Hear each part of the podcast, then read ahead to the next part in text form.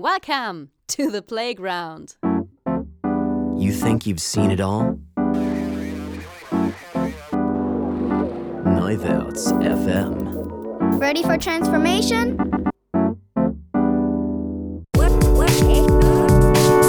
Who says that doesn't work? And here is your host, Ja, hallo und herzlich willkommen zu einer neuen Ausgabe von Neuwärts FM Transformer, dem Personality Talk rund um Transformation, Inspiration und neues Denken. In dieser Episode Nummer 19 begrüßen wir den 4C-Gründer, Keynote Speaker, Freund und Convention Camp Creative Director Frank Sonder aus Berlin. Unser Thema heute die Zukunft von Geld, Arbeit und Menschheit in der digitalen Transformation. Und damit verlassen wir unsere kleine kuschelige Komfortzone und machen uns auf den Weg Richtung Neuwärts. Kick off. Kick off. Ja, liebe Freunde der Transformation, ihr habt es vielleicht äh, gemerkt, wenn ihr aufmerksame und äh, beinahe hätte ich gesagt langjährige, das äh, geht schlichtweg noch nicht, aber zumindest lange monatige Hörer dieses kleinen Podcasts seid.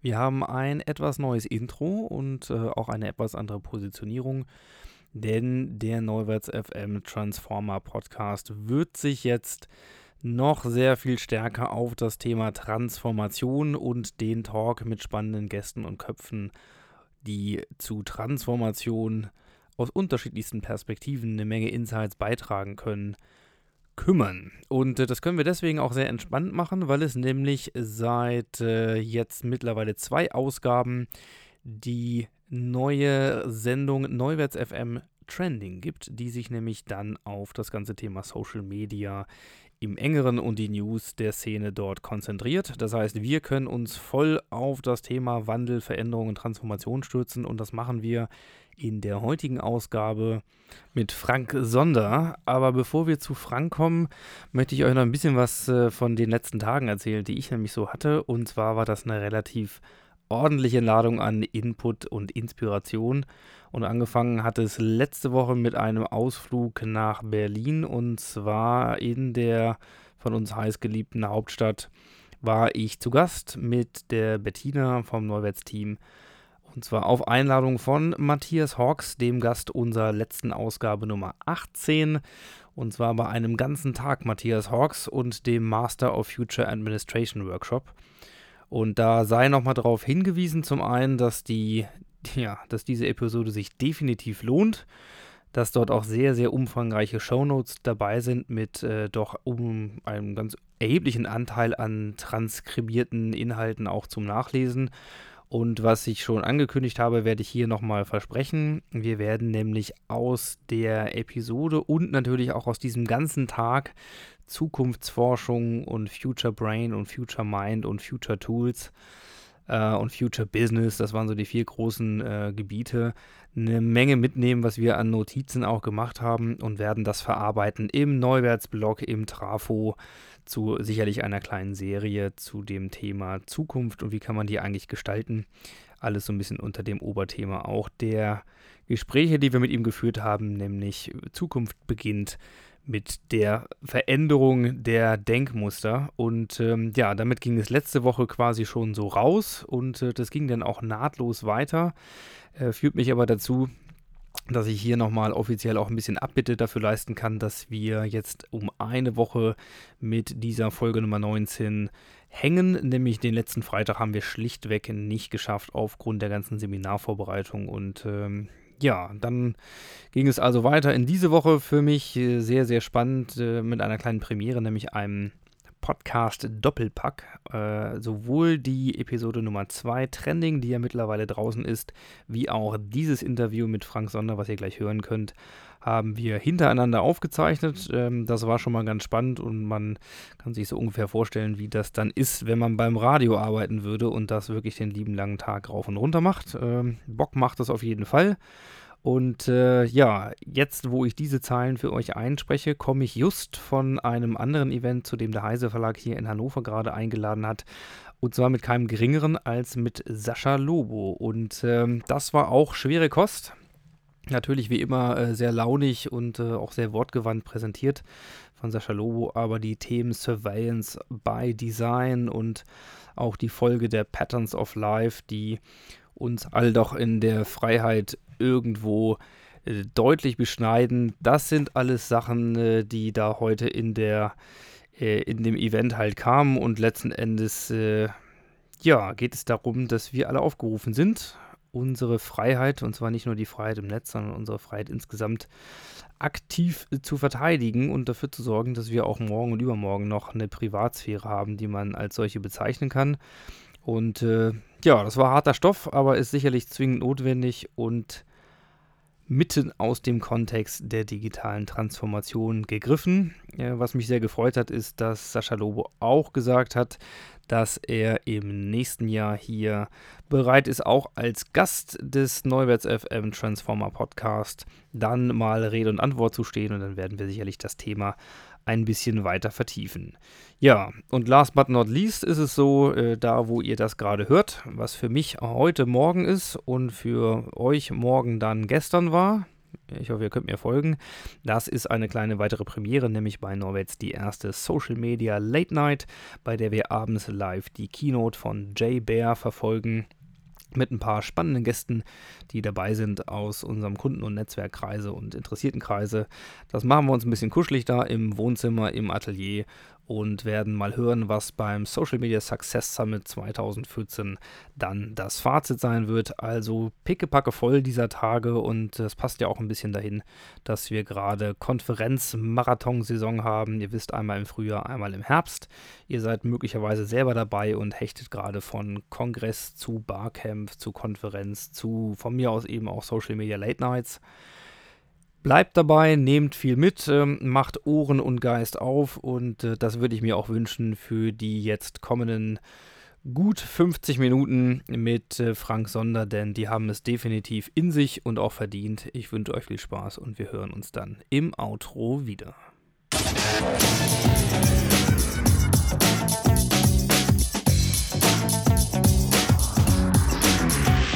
Insights.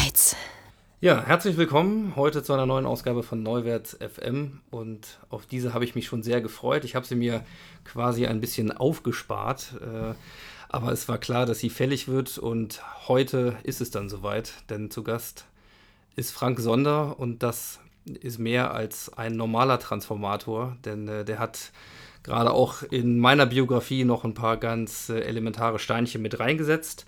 Frank, erstmal schön, dass du da bist, heute extra aus Berlin gekommen hast du dir die Zeit genommen. Sehr gerne. Und du bist auch nicht alleine. Wen hast du noch mitgebracht? Verrätst du uns das kurz? Eigentlich nur der Hund, der hier neben mir liegt äh, und sich ruhig verhält, hoffentlich. Okay, äh, das heißt, zur Not können wir auch zu dritt noch ein bisschen diskutieren, wenn es jetzt äh, bei uns vielleicht nicht zum Konsens kommen sollte. Ja. Gut, wer dich nicht kennt, äh, ich werde kurz ein paar Sachen gerne zu dir erzählen. Das könnte ich noch sehr viel epischer machen, aber vielleicht mal so die wichtigsten Sachen. Du bist Kopf und Gründer äh, von 4C. 4C sitzt mittlerweile in Berlin-Hannover und ihr beschäftigt euch mit dem Thema kollaborative Räume und das auch schon seit sehr langer Zeit und schon bevor es die Coworking Spaces gab. Das heißt, echte Pioniere in diesem ganzen Feld Arbeit, Technik und Design. Ähm, da bist du von Anfang an dabei. Wann, wann hat 4C angefangen? Äh, 4C hat vor bald zehn Jahren angefangen, 2005, aber mit dem Thema angefangen haben wir tatsächlich schon 1999. Ja, also auf jeden Fall schon transformationsgeeignet, wie man hier sieht, relativ früh angefangen. Da war wahrscheinlich für viele noch ganz schwer überhaupt fassbar, was ihr eigentlich macht, geschweige denn verkauft. Also interaktive Tische war noch so das Greifbarste, wo es angefangen hat. Man kennt äh, vielleicht auch von Microsoft den Surface und ähm, viele andere Dinge. Also da gibt es Beispiele, aber ihr habt sehr viel mehr gemacht, als einfach nur ein Möbel ähm, und einen interaktiven Monitor irgendwo aufzustellen, sondern vor allen Dingen ganz viel Konzeptarbeit über die Frage, wie wir in Zukunft arbeiten und äh, was sich da verändert. Und deswegen bist du ja heute auch hier. Und was du unter anderem auch noch tust, ist, du bist sehr gerne als Keynote-Speaker unterwegs und dann auch gerade gerne mit der Frage, ja, was wird die Zukunft eigentlich bringen und wie werden wir in Zukunft arbeiten? Wie werden wir äh, in Zukunft sein und überhaupt das Nachdenken darüber ist was, was sehr viel Spaß macht. Und das werden wir heute auch hier in der Folge tun. Und abschließend kann man vielleicht noch erwähnen, dass wir eine kleine gemeinsame Historie im Convention Camp haben. Äh, und das ist eine Anekdote, die ähm, wir gerne auf Nachfrage nochmal erzählen. Das ist nämlich, wie wir es geschafft haben, Julian Assange als Keynote-Speaker auf das Convention Camp 2012 zu holen, circa drei Monate bevor das Thema NSA und Edward Snowden überhaupt äh, hochkam und damit Agenda-Setting war. Ja, aber wir wollen ja heute keine äh, Geschichten aus der Vergangenheit erzählen, sondern tatsächlich nach vorne gucken. Und äh, eine Frage muss ich ja trotzdem stellen. Wir haben ja häufig Leute hier zu Gast, die auch dann am Bücherschreiben sind und viele dieser Gedanken auch mal zu Papier bringen. Von dir gibt es meines Wissens nach kein Buch. Ist das richtig? Ähm, äh, nicht eins, was ich komplett selber geschrieben habe. Ich habe mal eins herausgegeben, das war tatsächlich 99. Äh, aber jetzt triffst du mich auf den falschen Fuß. Nee, das, äh, die, die Ruhe habe ich noch nicht gehabt, äh, das äh, anzufangen und äh, niederzuschreiben. Das, da habe ich vielleicht auch ein bisschen vor der Schnelllebigkeit der Themen irgendwie so ein bisschen Respekt. Das ist immer schön in Vorträgen, da kann man, da kann man die Themen ausbreiten, kann nach links und rechts ausfransen bei einem Buch muss man das halt äh, tunlichst unterlassen, insofern. Aber äh, dann gebe ich den Ball zurück, Ingo. Das schreiben wir dann zusammen. Ja, sehr gerne. Also ich äh, gewinne immer mehr Lust an diesem Thema, weil das sich mal wirklich mit einer Frage auseinandersetzen, wo alles so schnelllebig ist und man ja auch gerne lernt, dass der ideale Blogartikel bitte nicht über 1000 Zeichen sein soll und so weiter und so fort. Tut es gut, mal wieder auch in die Tiefe zu gehen und das ist etwas, bei dem wir häufiger mal die Chance haben, und das möchten wir heute gerne mit euch hier draußen teilen, nämlich das Reflektieren und das ein bisschen rumspinnen und mal drüber nachdenken. Und wir haben uns als Titel gesetzt, wir denken mal über die Zukunft nach, und zwar die Zukunft von Geld, Arbeit äh, und der Menschheit in Zeiten der digitalen Transformation. Und ja, ich meine, viel kleiner ging es ja wahrscheinlich auch nicht. Ne? Dazu muss man natürlich sagen, dass du dir den Titel ausgedacht hast. Und das erinnert mich an einen Vortrag, an eine Kino, die ich vor zwei Wochen äh, gehalten habe. Da hatte ich auch mein Thema Distrust the Hype genannt und plötzlich fand ich im Programm die Ergänzung Distrust the Hype, wie man über die Zukunft nachdenkt. Dann, als ich dann im Flugzeug saß und da nochmal drüber nachdachte und feststellte, dass das gar nicht von mir stammt, äh, habe ich gesagt, ja, wie denkt man denn eigentlich über die Zukunft nach? Da ist mir eigentlich, äh, und da, das würde ich vielleicht gerne voranstellen, diesen Gedanken über, über Banken, Geld, Arbeit, ein, ein, ein Denkmuster in Erinnerung gekommen, was ich sehr pragmatisch oder sehr gut geeignet finde, sich mal zu vergegenwärtigen, was Zukunft eigentlich ist und sein kann. Unglücklicherweise ist das von einem relativ unsympathischen Menschen, nämlich Donald Rumsfeld, jeder erinnert sich, äh, US-Verteidigungsminister, er hat dieses ähm, als Unknown Unknown bekannte Theorem, Denkmuster, ähm, in dem Kontext der, Argumentation für den Irakkrieg äh, benutzt. Vielfach dachte man, und das war ja in seiner Legislatur äh, durchaus üblich, äh, er erzählt ein bisschen Quatsch. Ne? Also wir erinnern uns an äh, seinen Chef quasi. Bis man darüber nachgedacht hat und gemacht gemerkt hat, das ist gar nicht so, so dumm, was er da quasi gesagt hat. Was hat er gesagt äh, in Bezug auf den Krieg? Aber das kann man eben auch verallgemeinern, Gott sei Dank. Er sagt, es, es gibt halt die Known-Knowns, das ist das bekannte Bekannte, das, was man kennt, das ganz naheliegende. Also wir wissen, dass es Smartphones gibt, wir wissen, dass es biegbare Displays geben wird, äh, dass dies und, und jenes kommt. mit biegbaren Displays. Ja, das ist alles relativ naheliegend, äh, da lockt man niemanden hinterm Ofen hervor. Zweite Kategorie, die er genannt hat, sind die sogenannten Known Unknowns. Das sind eben Dinge, von denen wir wissen, dass wir sie nicht wissen. Das heißt, da ist unsere Möglichkeit schon begrenzt. Matthias Hawks, den du ja vor kurzem zu Gast hattest, äh, nennt das äh, sehr, sehr, sehr, pragmatisch, sagt, äh, es gibt zwar Daten, aber keine Denkmodelle. Ähm, mhm. Das heißt, wir wissen nicht, was wir mit diesen Daten anfangen sollen. Und Rumsfeld äh, zitierte damals sozusagen die dritte Kategorie, ähm, das Unknown Unknown, das heißt das Unbekannte Unbekannte. Das heißt, Dinge, von denen wir noch nicht mal wissen, dass wir sie nicht wissen. Also wir haben weder, um bei Matthias Hawk zu bleiben, weder Daten noch Denkmodelle. Und jetzt kann man sich unschwer vorstellen, dass der Teil der Zukunft, über den wir nachdenken, der die ersten beiden Kategorien beinhaltet, wahrscheinlich relativ klein ist. Und dieses unbekannte Unbekannte doch einen sehr großen Teil davon abdeckt. Ein gutes Beispiel dafür ist, was ja gerade bei dem Thema Zukunft der Arbeit viel diskutiert wurde, ist so, was sind die Jobs der Zukunft? Ja? Dann werden da Ranglisten aufgestellt. 50 ne? Prozent der Jobs verschwinden laut The Economist in den nächsten 20 Jahren. Halte ich auch für relativ wahrscheinlich. Und welche Jobs kommen denn dann? Ähm, das ist eigentlich eher sowas von der Kategorie Unknown Unknown. Wir können natürlich sagen, was so, ne, gibt es dann so den Offline-Berater oder Facebook, äh, was auch immer. Ne? Also das sind so die bekannten Dinge, die man einfach weiterdenkt, aber das ist es nicht. Das heißt, ein Großteil von dieser Zukunft, ob es jetzt Future Jobs anbelangt, das können wir gar nicht, können wir gar nicht überblicken, weil wir weder Daten noch Denkmodelle haben. Das heißt, da hört schon mal auf, über die Zukunft vernünftig nachzudenken. Ein deutlich sympathischerer Zeitgenosse, nämlich äh, Slavoj Zizek, äh, ein nicht nur einen komplizierten Namen, sondern äh, ein, ein Philosoph, er ist nicht tschechisch, sondern glaube ich slowakisch. Also wir, wir der, packen den Namen mal in die Shownotes, da ja, kann man das nachlesen. Der hat, äh, der hat eigentlich gesagt, vielleicht hat er nur drüber nachgedacht, hat gesagt, irgendwie eine Kombination fehlt noch, wenn wir zwei Begriffe haben. Ja? Welche Kombination fehlt? Das ist die, die Unknown Knowns. Und er sagt, die Kategorie würde fehlen. Was meint er? Und das ist eine interessante Überleitung so zum Thema vielleicht auch Banken, Kapitalismus und so weiter. Die Unknown Knowns sind die Dinge, die wir wissen, aber die wir uns nicht eingestehen. Ich habe das immer mal so ein bisschen genannt, so die gemeinschaftliche Lüge. Schönes Beispiel, kennt jeder. Ne? 50 äh, Prozent der Werbebudgets äh, sind rausgeschmissen. Äh, wer hat das damals gesagt? Bei unserem Studium schon. Man weiß noch nicht, welche Hälfte. Wahrscheinlich sind es auch 95 Prozent. Selbst Thomas Koch heißt er, glaube ich, einer der, der Protagonisten vor 20 Jahren dieser ganzen Mediaplanung, hat letztens ein Interview gegeben, hat gesagt, ehrlich gesagt, ist alles ziemlicher Quatsch, was wir da machen. mal verkürzt ausgedrückt.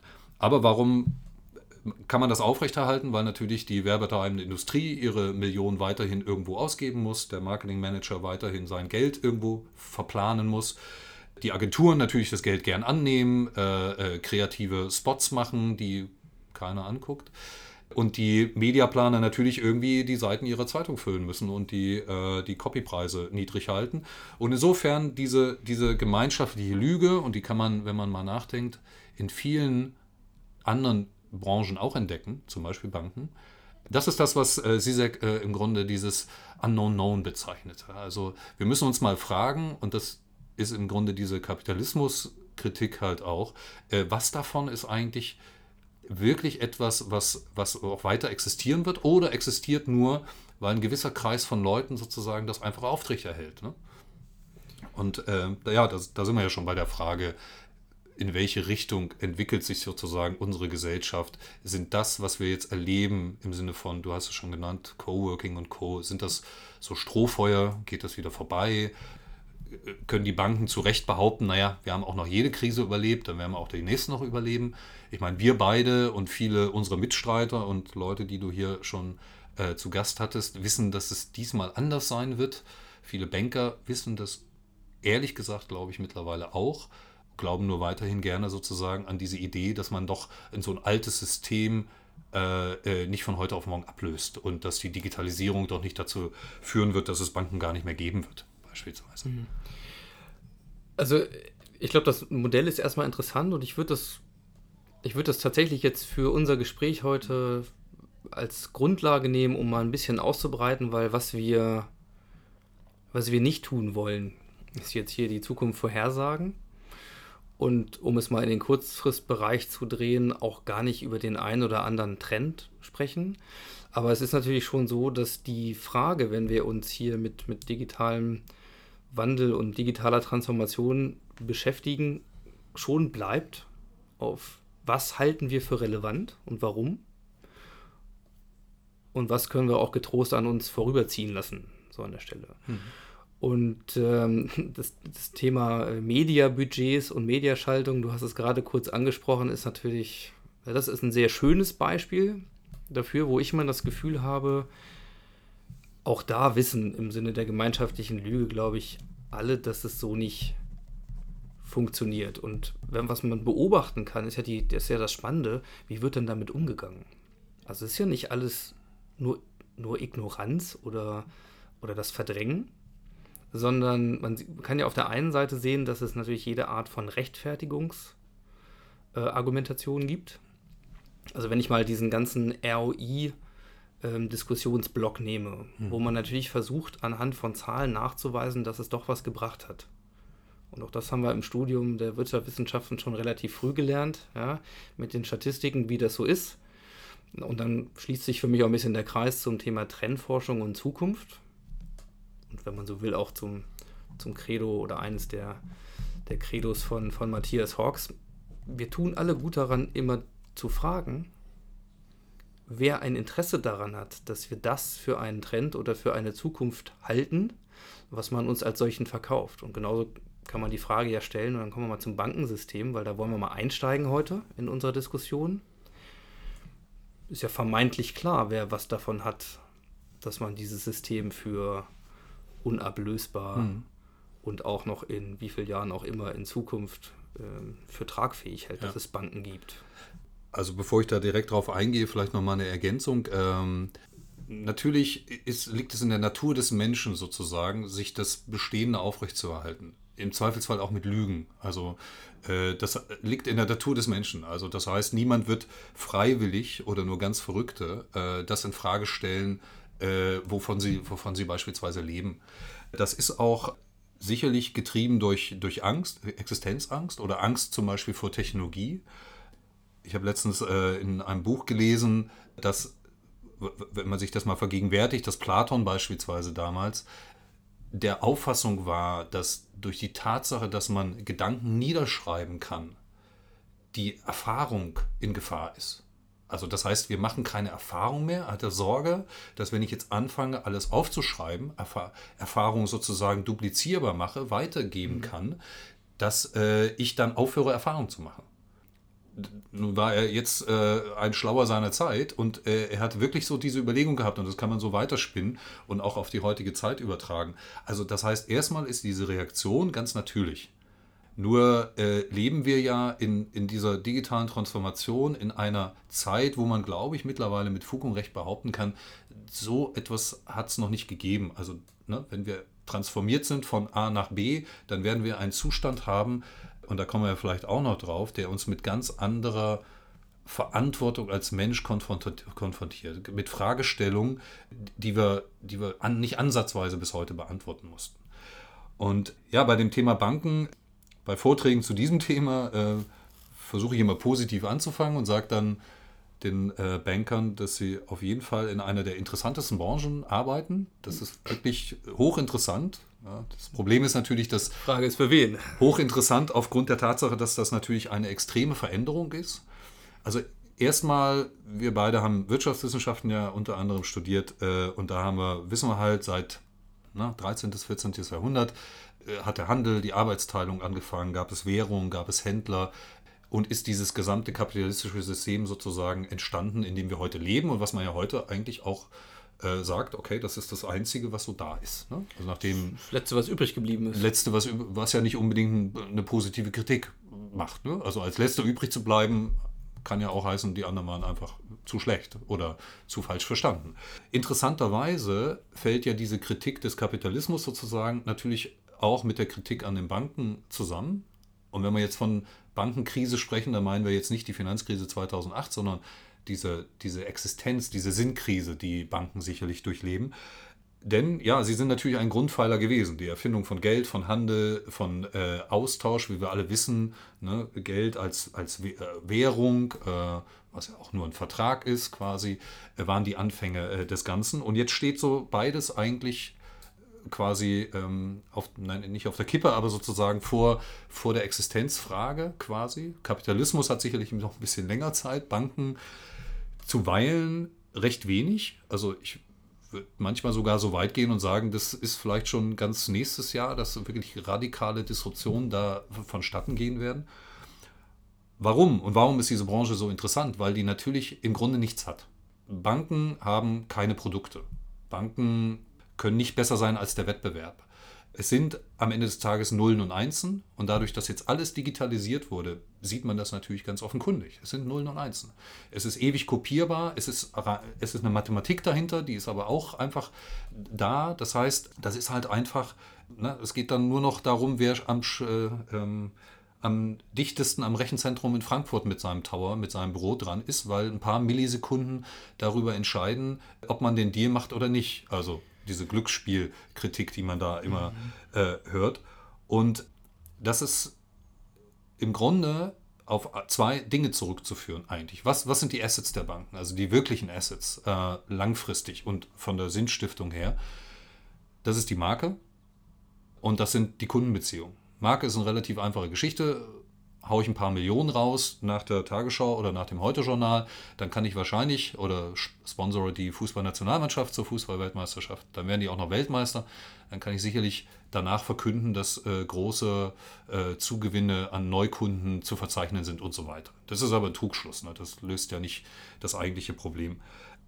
Das zweite Asset ist eigentlich das einzige wirkliche Asset meines Erachtens, was Banken haben, und das ist die Kundenbeziehung. Jetzt, äh, wir arbeiten ja für verschiedenste Banken, machen quasi neue Art von Beratungsräumen, denken ganze Prozesse neu, immer mit dem Fokus auf den, auf den Menschen und einer sinnvollen Nutzung von Technologie. Und dann merkt man, dass die Banken sich natürlich sehr stark auf die Digitalisierung, auf die digitale, digitale Transformation stürzen. Äh, man denkt ja, Banken sollten heute digital sein. Sind sie auch aus unserer Sicht als Kunde. Aber dahinter, da habe ich manche Einblicke gehabt, die mich erschauern ließen, äh, wie wenig digital das da ist. Also wenn man einmal das Client-Onboarding gesehen hat von einem, im Private Banking, äh, wie analog, digital wechselnd das ist, dann wundert man sich da nicht mehr. Das heißt, da ist viel zu tun hat aber mit Kundenbeziehung nichts zu tun. Ne? Also Kundenbeziehung ist, sind zwei Personen, die sozusagen Vertrauen miteinander aufbauen. Mhm. Äh, und das ist das eigentliche Asset, was Banken haben. Und wir wissen ja, dass es im Grunde auch ja eigentlich natürlich äußerst in Frage steht. Ne? Wie viel Vertrauen hat man zu seiner Bank? Wenn man sich dann anguckt, in diesem, in, in diesem wenigen, was bleibt, nur zwei Herausforderungen, die ich dann immer äh, beispielhaft zitiere, weil es die größten und plakativsten sind, ist natürlich klar. Das erste ist neuer Wettbewerb. Ja? Es ist ja mittlerweile relativ simpel zu sagen, naja, morgen ist Google eine Bank. Ja? Ich habe tatsächlich auch noch vor kurzem Antworten bekommen wie, ja, da brauchen Sie eine Lizenz. Hm, Sage ich, haben Sie ja schon, weiß man ja. ja? Also ja, und dann müssen sie aber diese ganzen Regularien einhalten, sage ich. Naja, dann kauft man sich halt eine dreistellige Anzahl von Anwälten ein, die das also alles lösen. Das sind ja alles lösbare Probleme. Und wir alle können uns einigermaßen vorstellen, dass eben Google ganz problemlos eine Bank sein könnte. Oder wahrscheinlich Facebook nicht. Äh, aber äh, Amazon würde man wahrscheinlich, Klammer auf, sagen, sind schon eine Bank quasi. Ne? Apple hat 800 Millionen verifizierte Kreditkartenaccounts. Mit 800 Millionen Kunden weltweit kann ich schon Bank sein auch wenn ich es nicht drüber schreibe. Wenn ich dann digital, digital, digital Payment anbiete, bin ich halt ganz schnell, ob ich es jetzt drüber schreibe oder nicht, eine Bank. Und man kann dieses Ding weiterspinnen. Ähm, auch mal ganz, ganz ins Blaue hinein kann sagen, was ist denn ja, mit, mit diesen Währungen, wenn das viel zu kompliziert ist. Ne? Ebay, Kooperation mit Bitcoin, dann erfinde ich halt selber eine Währung. Eine Währung, wissen wir, ist ein Vertrag.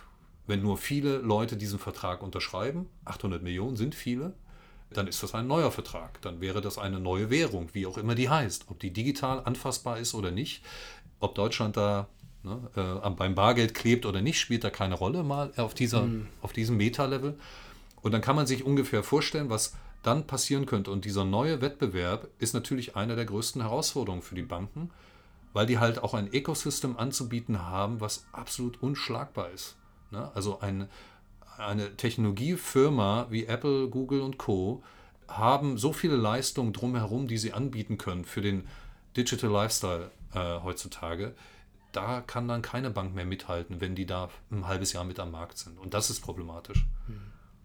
Also da waren so viele Aspekte drin, dass ich vielleicht mal so auf ein, zwei eingehen will. Du hast das schöne Stichwort vom von der Beziehung gebracht, also der Kundenbeziehung, mal so ganz oldschool-mäßig auf der einen Seite ein Kunde, auf der anderen Seite ein Anbieter, äh, was du als Asset der Banken siehst. Und auf der anderen Seite angesprochen, Stichwort disruptive Tendenzen, das Digitale bringt eben mit sich, das wissen wir ja, das ist das Problem der Mittelmänner, und eine Bank ist im Grunde auch nichts anderes als ein, ein Mittelmann, der mhm. vermittelt zwischen ähm, dem Geldstrom von A nach B.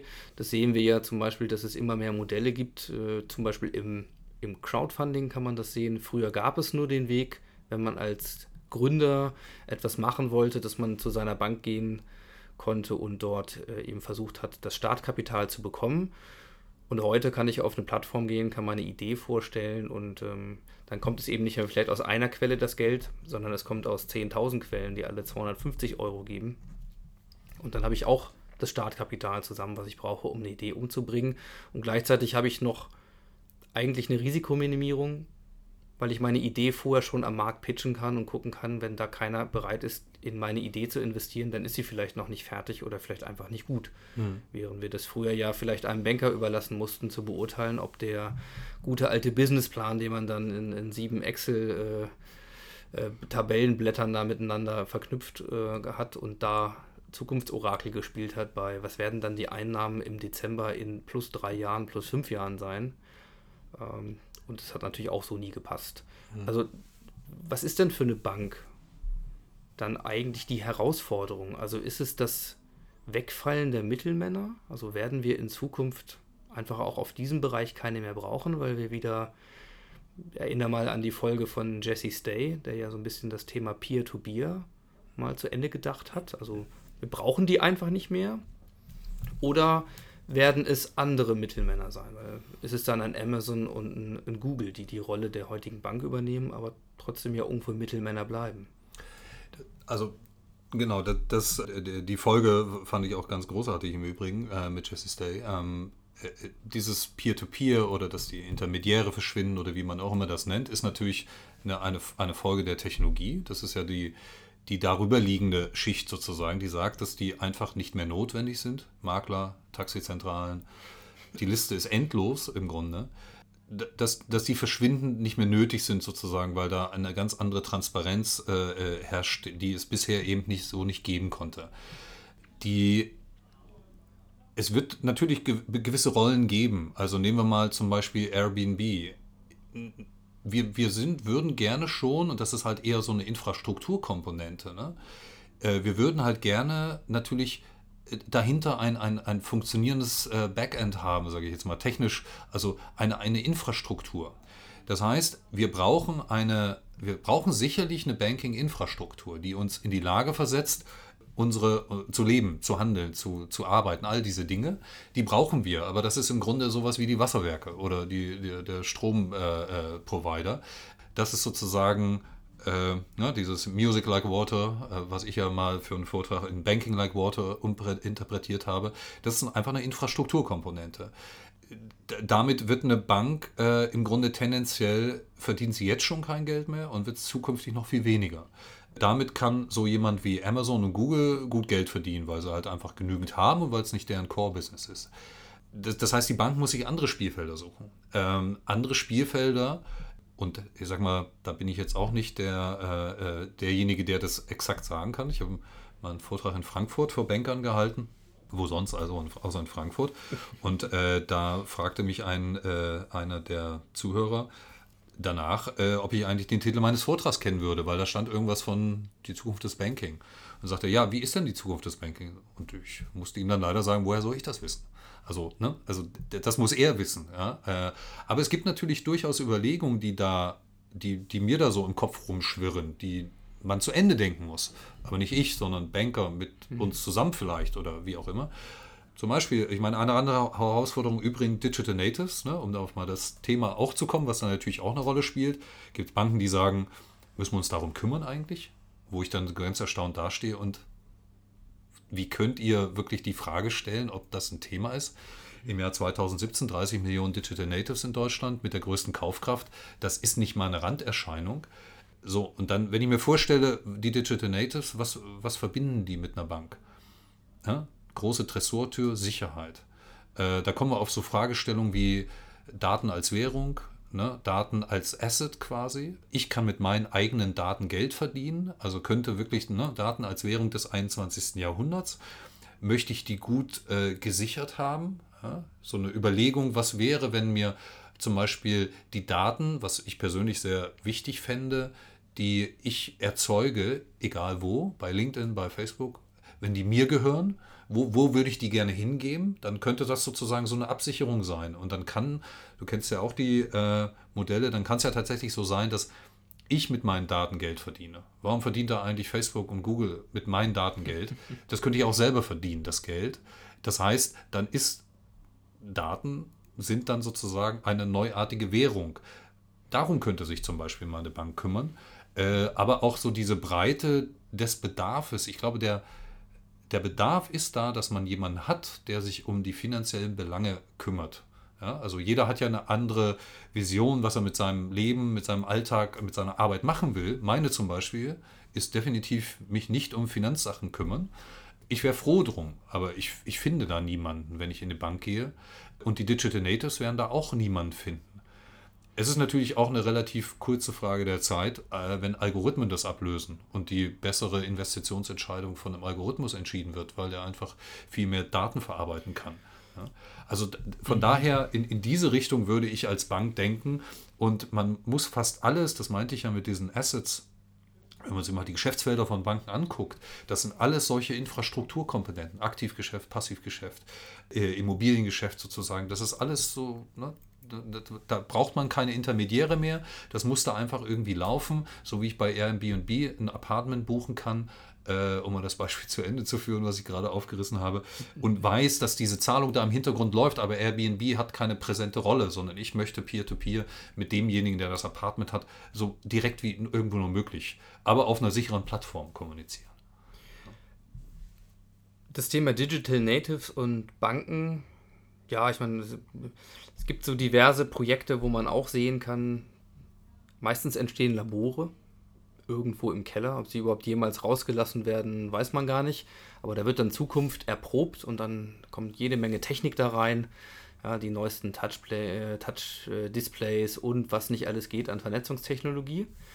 Aber die Zukunft, wenn ich das mal so aufnehmen darf, was du gesagt hast, für eine Bank, kann ja möglicherweise ganz anders aussehen dass es nämlich eigentlich darum geht, als Vertrauensinstanz rund um Geld, aber vielleicht sogar darüber hinaus, Stichwort Daten als Währung, also Geld oder geldähnliche Dinge, die Vertrauen äh, erfordern, die vielleicht auch wieder die persönliche Kundenbeziehung erfordern.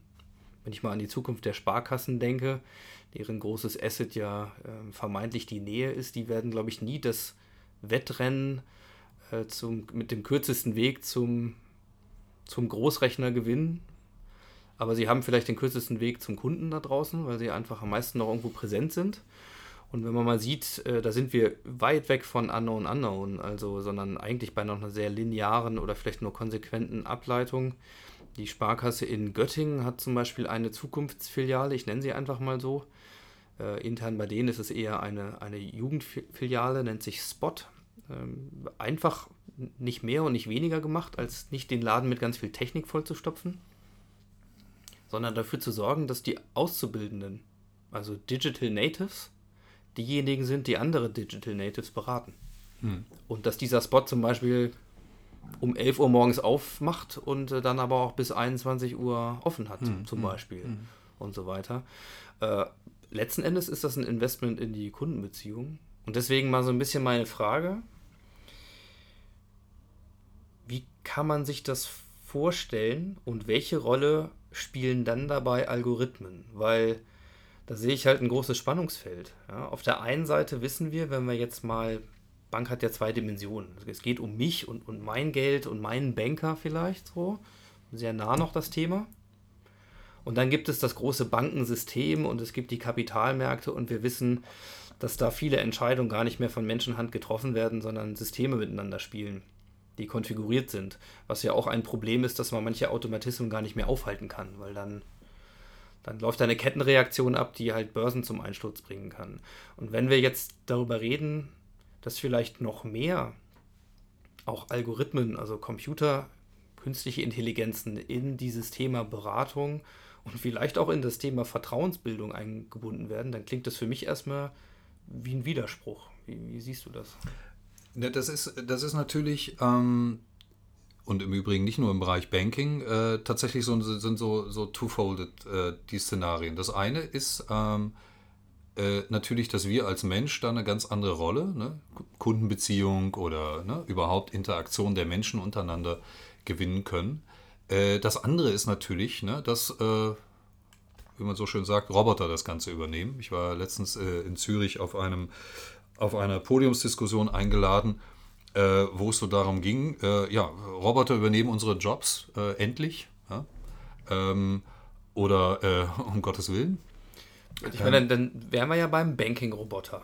Also schöner Überstieg natürlich Ja. von, vom Banking zum Future of Work-Thema. Also wie ist denn das? Kann der nicht die besseren Entscheidungen treffen? Das, das, ist natürlich, das ist natürlich erstmal richtig so, äh, dass ähm, wenn man sich genauer anschaut, und wir arbeiten in Zürich mit den IBM Research Labs zusammen, was, was so was wie IBM Watson, äh, man, mag sich daran erinnern, ne? früher hat IBM äh, im Grunde beim Schach gewonnen. Da meinte Magst du man schon. kurz erzählen, IBM Watson, was das ist, für die, die es nicht Äh, kennen? also IBM Watson, äh, IBM hat ja eine lange Tradition darin, äh, irgendwie zu testen, was ein Computer kann. Ne? Wir erinnern uns alle an diese Schachcomputer.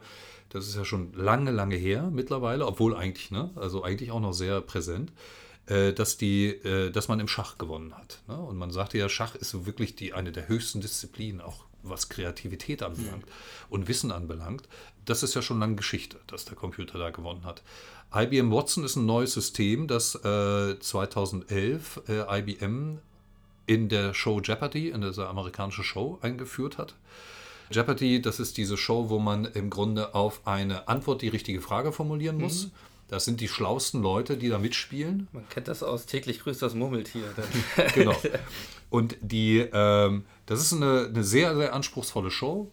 Und äh, IBM Watson hat gegen zwei der schlausten oder die schlausten Mitspieler sozusagen äh, bei Jeopardy gewonnen. Äh, und zwar ziemlich klar.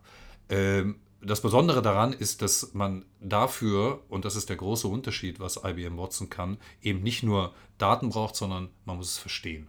Und IBM Watson versteht Dinge.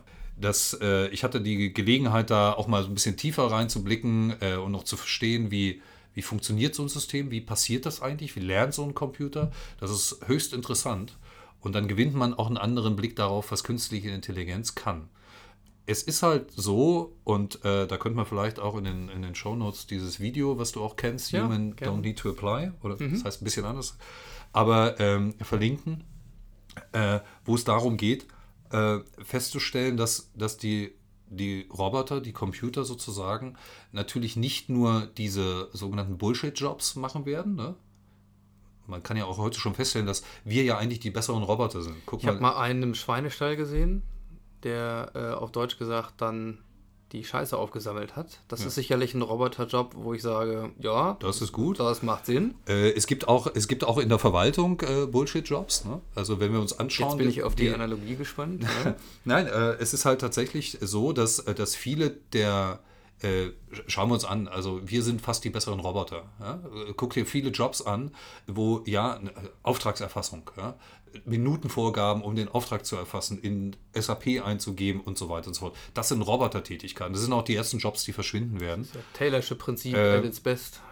Genau. Und äh, die, äh, das werden die Roboter abnehmen. D- Das Interessante daran ist nur, äh, und das kann man in diesem Video sehr, sehr prägnant formuliert sehen und auch in vielen anderen äh, Büchern nachlesen und Publikationen, äh, es werden eben auch die profession hochprofessionalisierten Jobs verschwinden. Ärzte ist das Standardbeispiel bei IBM Watson beispielsweise. Ne? Und IB Ärzte sind ja nun nicht gerade äh, äh, ne, low äh, qualified Jobs oder sind auch nicht sehr prozessorientiert, also erfüllen die eigentlichen Roboteranforderungen gar nicht.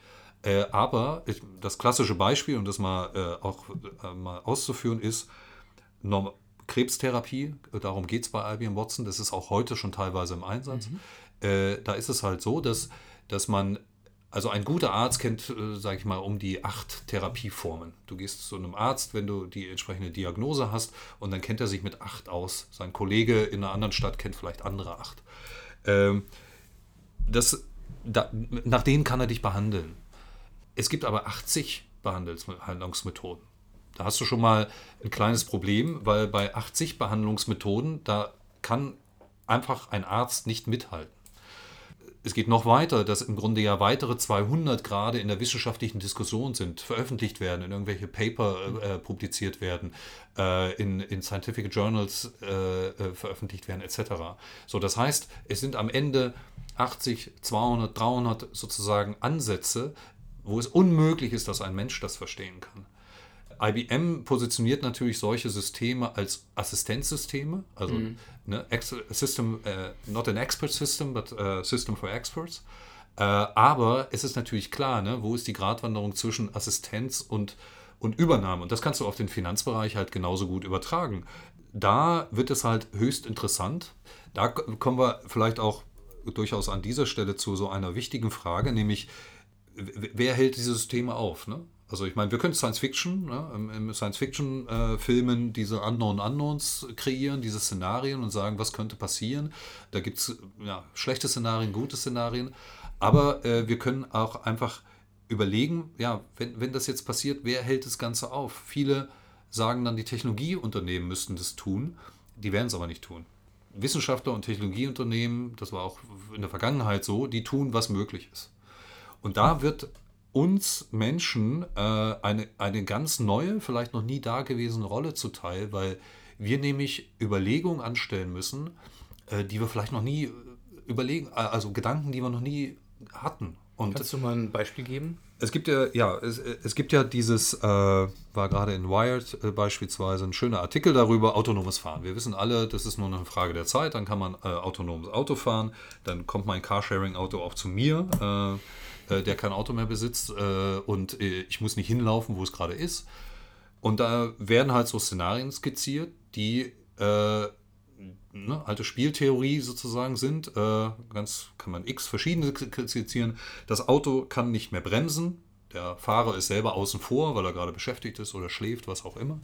Und er kann nach links oder rechts ausweichen. Links ist ein Fahrradfahrer mit Helm, rechts ist einer ohne Helm. Was macht der Algorithmus? Der entscheidet sich natürlich für den Fahrradfahrer erstmal, logischerweise, mit, Mit Helm, weil bessere Überlebenschancen. Nimm ein anderes Szenario, links ein Porsche, rechts ein Fiat 500. Links der Porsche, bessere Sicherheitssysteme, besser versichert wahrscheinlich, äh, solventere Kunde, was weiß ich, nimmt er den Porsche. Was aber bedeuten würde, jetzt wird der mit dem teuren Auto benachteiligt, jetzt wird der ohne Helm bevorteilt. Äh, kann es ja auch nicht sein.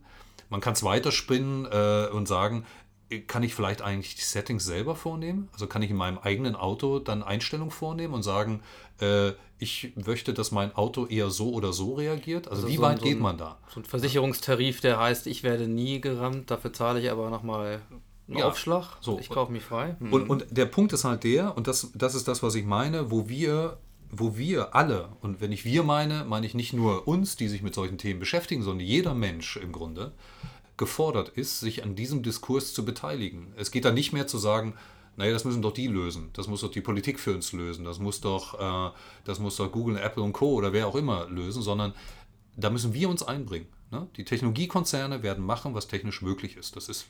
das waren früher die Wissenschaftler genauso, die irgendeine Entdeckung gemacht haben, die vielleicht auch hier und da, wie wir wissen, mal, mal für die Menschheit nicht äh, sehr zuträglich war. Äh, sie machen das einfach. Das ist ja auch ihre Aufgabe. Aber äh, bisher waren das Politik oder Instanzen oder große Corporates, die dann die Regeln definiert haben, in denen das läuft. Aber jetzt sind wir gefragt, glaube ich. Und das ist eine ganz andere Qualität der Themen, über die wir als Menschen nachdenken, wo wir gefordert sind. Also wo wir, wo ja auch jeder eine Meinung haben kann und muss. Und wir im Grunde die Grenze definieren, wie weit künstliche Intelligenz gehen darf und wie weit nicht. Und das können wir auch nicht sagen, liebe Bundesregierung, äh, definiert ihr das bitte mal. Ne? Also Das, wir selber äh, politisch aktiv werden eigentlich. Das ist im Grunde äh, der, der, der Aufhänger dafür. Also das ist erstens ein schönes Plädoyer, sich wieder einzumischen und sich mit den Sachen auch auseinanderzusetzen. Reißt natürlich, zumindest in meinem Kopf, erstmal unzählige Gedankenstränge auf, die da, äh, die, die da anfangen. Wir hatten das ja auch schon die, mehrfach in dieser Sendung, also Stichwort Medienkritik. Wie komme ich über eigentlich, wie komme ich überhaupt an objektive Informationen, um mir eine Meinung bilden zu können? Das schon ein paar Mal mehr gehört, dass das Internet auf der einen Seite ja, einmal ein Verstärker für die Echos sind, die uns mit Wahrheiten konfrontieren, die einfach objektiv falsch sind und wo man sehr genau gucken muss, wer einem das als Wahrheit verkauft. Äh, Also Stichwort, die, äh, die Weltbevölkerung wird immer mehr und alles wird immer schneller und viele andere Dinge, die objektiv gesehen eben schlichtweg falsch sind.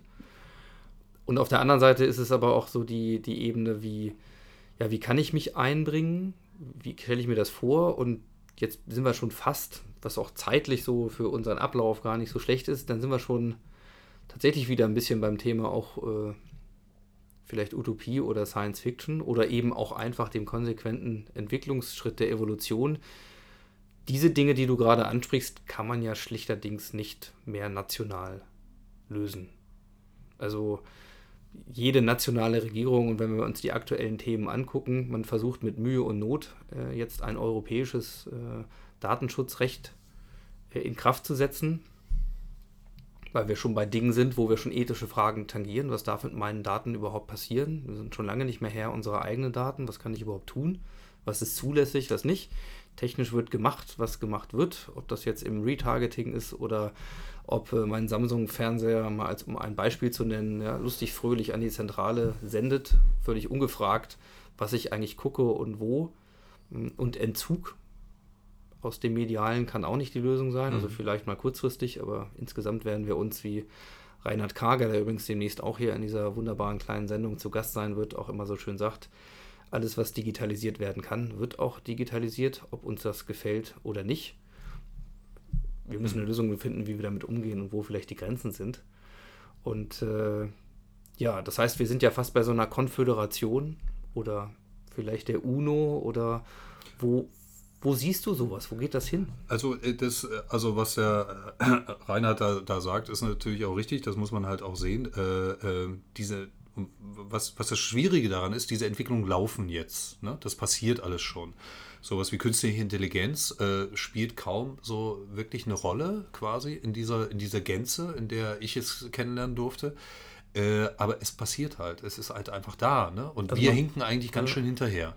Um, Man muss ja da auch kurz sehen, äh, IBM Watson nur als Einschub äh, besitzt eine Open Source Lizenz. Also es ist jetzt nicht nur so, dass das IBM dann für sich machen kann, zu was auch immer die glauben, es sinnvoll einsetzen zu können, sondern wir sind ja im Grunde in der Möglichkeit, vereinfachen das jetzt vielleicht mal ein bisschen, aber dass das dass diese Zugriffe auf diese Supercomputer ja auch für jedermann ja möglich ja. werden. Also und, und die Anwendungen, die da rauskommen, die wissen wir halt noch gar nicht. Äh, Im Grunde führt das Ganze ein bisschen, und da kann ich jetzt vielleicht auch diese Klammer um zwei Themen äh, äh, ziehen, ähm, es führt so, zurück zu uns, ganz, ganz simpel. Ja? Also äh, du weißt ja, ich bin auch äh, äh, Partner im Navigation Lab und da geht es um die Frage, wie ist man innovativ oder wie können wie kann ein Unternehmen XY sozusagen innovativ sein? Wir fangen eigentlich eher mit der Frage an, wie kann man nicht innovativ sein, indem man sich äh, das von außen holt, indem man schlaue Berater, äh, die üblichen dazu holt, die, ähm, die anderen sagen, wie es gemacht werden soll. Das, da, da ist auch immer das große Problem ne, mit diesen Inkubatoren. Ich äh, mache mir mal ein hippes Lab in Berlin. Da gibt es ja jede Menge. Ähm, und das Transferproblem ist das große. Ne? Also im Übrigen auch äh, so die Frage, ne? eine hippe Filiale für, eine, für, eine, für einen Telekom-Shop, äh, 4010, den wir mal vor Jahren schon in Berlin für die Telekom gemacht haben, den S-Spot, den ihr gemacht habt, äh, das Transferproblem, also wie zurück in die Organisation und deswegen, äh, und da, da verbinden sich beide Themen, äh, muss man bei sich selber anfangen. Also das heißt, wir Menschen müssen bei uns selber anfangen und wir sagen den Unternehmen halt auch, ihr müsst bei euch selbst anfangen. Wenn ihr wisst, dass natürlich sozusagen in der Zukunft sozusagen Veränderungen auf euch zukommen, die das Bestehende bedrohen, also ob jetzt als Individuum oder als Unternehmen, dann, äh, dann muss ich natürlich reagieren. Dann kann ich natürlich äh, die Flucht nach vorn betreiben. Unternehmen kaufen dann gerne irgendwo andere Unternehmen auf oder äh, äh, wie es momentan sehr unsäglicherweise passiert, machen so ein auf Startup. Ne? Also du, du, hattest ja vor kurzem auch äh, äh, Lena hier, die äh, davon ein Lied singen kann. Ähm, machen einen auf Startup, kaufen sich das ein. Ne? Äh, ich, ich, hoffe sehr, dass sie damit kläglich scheitern, ehrlich gesagt. Weil, äh, sieht gut aus. Äh, es, es, sieht gut aus, weil es hat nicht mit Kopieren zu tun, sondern mit Kapieren. Also ein Buchstabe Unterschied, aber ein wesentlicher großer Unterschied, wirklich zu verstehen, was da passiert. Und eben in die Unternehmen reingehen und zurück sich besinnen auf das, was man kann. Und aus dieser Position heraus ein zukünftiges Geschäft entwickeln. Mit diesen Menschen, die nun mal auch da sind. Ja? Dann vielleicht schauen, dass man, dass man mit diesem, mit diesem etablierten Geschäft, was sich positiv weiterentwickelt, neues Geschäft akquiriert. Es geht ja durchaus auch darum. Und dann wiederum die Befruchtung sozusagen des alten Geschäfts dadurch. Also, aber vor allem von innen heraus. Äh, da gibt es ja viele Methoden. Ähm, du selber kennst dich auch sehr gut mit Design Thinking aus. Äh, das ist jetzt, wir haben es nicht sehr ausführlich gemacht, aber das Thema Zukunft der Arbeit. Ich bin letzte Woche mit dem Uli Weinberg von der D-School Potsdam Stanford über die Orgatech gegangen und er hat gesagt, alles, was du hier siehst, diese ganzen Konferenzräume, das ist ja auch mein, mein Thema bei 4C, äh, das ist alles das alte Denken. Also hier wird nur altes Denken verkauft. Das, das Ähm. sieht man ja auch immer dann, wie gesagt, das sind dann lineare Interpretationen für das, was die Leute eben denkfähig machen können. Da waren halt früher irgendwo eine Tafel und jetzt ist da halt ein Touch-Monitor, aber es ist der gleiche Raum. Ja. Und, Ja. und, da, und das, ist, das ist halt, ich glaube, es hat was, äh, und ähm, bei uns steht das, das sind, wir sind ja sechs Berater da, äh, steht das als ein schöner Begriff, der, wo wir eigentlich den, zum ersten Mal einen schöneren deutschen als einen englischen Begriff haben, nämlich Innovationsbefähigung. Ähm, äh, Finde ich im Deutschen ein sehr, sehr schönes Wort. Das heißt, jetzt mal beide Themen miteinander verbunden. Innovation äh, oder neues zukünftiges Denken entsteht halt daraus, dass ich, dass ich mich selber befähige und mir so Leute dafür suche, die mir dabei helfen. Ja, die Zukunft unserer Gesellschaft äh, entsteht auch daraus eben, dass wir uns selber befähigen, im Grunde über die Zukunft nachzudenken. Ja, da schließt sich auch so ein bisschen der Kreis. Ne? Was können wir überhaupt über die Zukunft sagen? Äh, was, was wissen wir überhaupt? Wir wissen natürlich nichts. Die wesentlichen Dinge über die Zukunft wissen wir nicht. Das heißt, wir müssen uns selber stärken. Und wir müssen uns selber wieder in eine Rolle, in eine Position bringen, als Institution oder als, als, als Menschen, die uns in die Lage versetzt, solche Fragen zu beantworten. Natürlich nicht morgen all diese Fragen. Ja? Also ich kann, ich kann jetzt auch keine Antwort auf dieses Szenario geben, was das autonome Fahren anbelangt. Das sind aber Fragen, die kennen wir jetzt schon äh, und wir müssen uns dahin bewegen und wir müssen ganz ehrlich ne, weg von weg von diesem äh, Fernsehprogramm, was uns heute quasi ne, äh, quasi Orwellsche, äh, auf Orwellsche Art fast ruhig stellt, ja, äh, müssen wir uns eigentlich befreien und uns unserer Rolle in der Gesellschaft bewusst werden.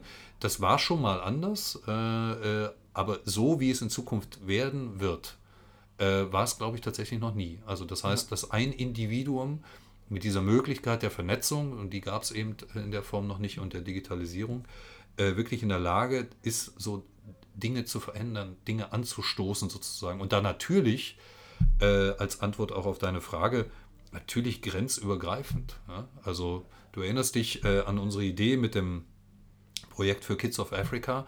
Äh, ist eine interessante Frage, was passiert, wenn man den Kids in Africa äh, bei dem Projekt, was wir da unterstützt haben mit dem Convention Camp, äh, diese Werkzeuge an die Hand gibt, die wir heutzutage haben. Und diese, diese dann später äh, zukünftigen Studenten im Grunde mit diesen Werkzeugen äh, und ohne unsere Erfahrung, und in dem Moment ist Erfahrung negativ äh, belegt, ohne unsere Erfahrung äh, im Grunde ganz frei das Ganze interpretieren, weil die sind dann plötzlich nicht mehr ganz weit weg, sondern sind mittendrin.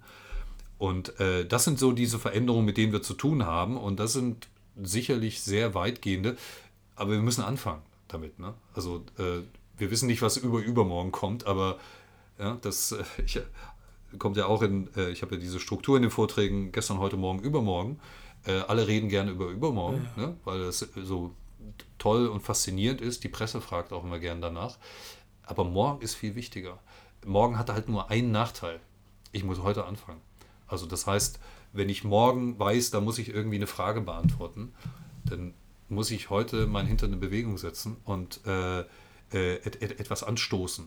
Und das hat halt dann immer quasi, ne, wie im Design Thinking halt auch, damit zu tun, dass Menschen, Orte, Methoden, ne, wissen wir, wo sagt, mach eine, mach eine Konferenz, mach äh, eine Reinbestuhlung mit 1000 Leuten, stell dich da vorne hin und erzähl was, dann hast du ein Ergebnis. Oder mach ein Speeddating, wie wir es äh, ja auch schon vielfach gemacht haben, und fordere die Leute selber heraus und du hast andere Ergebnisse. Also diese Methoden und diese Orte sind natürlich ein wichtiger Punkt. Wir sind sowieso gesetzt quasi. Ne? Ja. Das macht mich alles sehr glücklich, was ich gerade gehört habe, weil da ganz viel drin ist, was ich jetzt vielleicht nochmal versuchen werde, in zwei, drei Sätzen zusammenzufassen. Und das ist auch das Plädoyer. Erschreckenderweise äh, geht so eine Stunde, die wir hier plaudern, immer schnell um, vor allen Dingen, weil wir uns ja auch den größtmöglichen Themenraum gesetzt haben. Ich glaube, es war ein ordentlicher äh, Überflug, aber auch äh, ein schönes Plädoyer. Und wenn ich wenn ich das mal aufnehmen darf, was du zum Schluss gesagt hast, dann ist es das Plädoyer an uns alle und damit auch an euch, die ihr das hier hört, heute anzufangen, auch wenn dieser Podcast jetzt hier demnächst sein Ende findet, aber heute anzufangen und das, die, das Angebot und auch die Conclusio aus all dem, was wir sowieso über die Zukunft nicht wissen oder äh, glauben zu wissen und dann doch anders kommt, zurückzuführen bei aller Technik, nämlich zurück zu uns, sei es jetzt zu uns als Individuum, als, als Bürger irgendeiner Gesellschaft oder als Mitarbeiter im Unternehmen oder natürlich auch für die Organisationen zurück ähm, auf sich zu projizieren und heute damit anzufangen, sich Innovationsbefähigung anzutrainieren, was sicherlich die beste Art ist, mit Zukunft umzugehen und mit Wandel umzugehen, nämlich zu lernen, äh, besser zu transformieren und, und flexibler zu werden. Das ist ein wunderschönes Plädoyer und ich weiß, wir werden diese Diskussion weiter fortsetzen, denn äh, wir sind da mitten im Fluss. Aber für jetzt und hier äh, möchte ich dir herzlich danken. Wir werden äh, sehr umfangreiche Shownotes zu dieser Sendung geben, denn an Dichte und an Inhalten und an Einblicken äh, sind wir auf gutem Niveau angekommen und werden das auch halten. Also insofern äh, werden wir die Zukunft auch sicherlich ein Stück weit zusammengestalten. Heute und hier. Und damit fangen wir jetzt nach diesem Podcast weiter an. Also vielen Dank, dass du dir die Zeit genommen hast, Frank. Und äh, es war mir wie immer ein großes Vergnügen. Ähm, kann ich natürlich nur zurückgeben. Danke für die Einladung, danke für die, für die Ehre, hier dabei sein zu können. Äh, und ja, also es ist tatsächlich äh, positiv. Ne? Also ne, nehmen wir es mal positiv. Wir haben, und das muss man sich wirklich mal überlegen, wir leben in einer Zeit, wo wir die Chance haben, also jeder von uns, tatsächlich etwas so nachhaltig zu verändern. Äh, das ist ganz vielen sozusagen zumal in der Vergangenheit überhaupt nicht vergönnt äh, gewesen. Und, und wir können das sozusagen im Kleinen wie im Großen. Also insofern äh, enden wir damit. Ja, und machen was draus. Okay. Vielen Dank. Gerne, danke.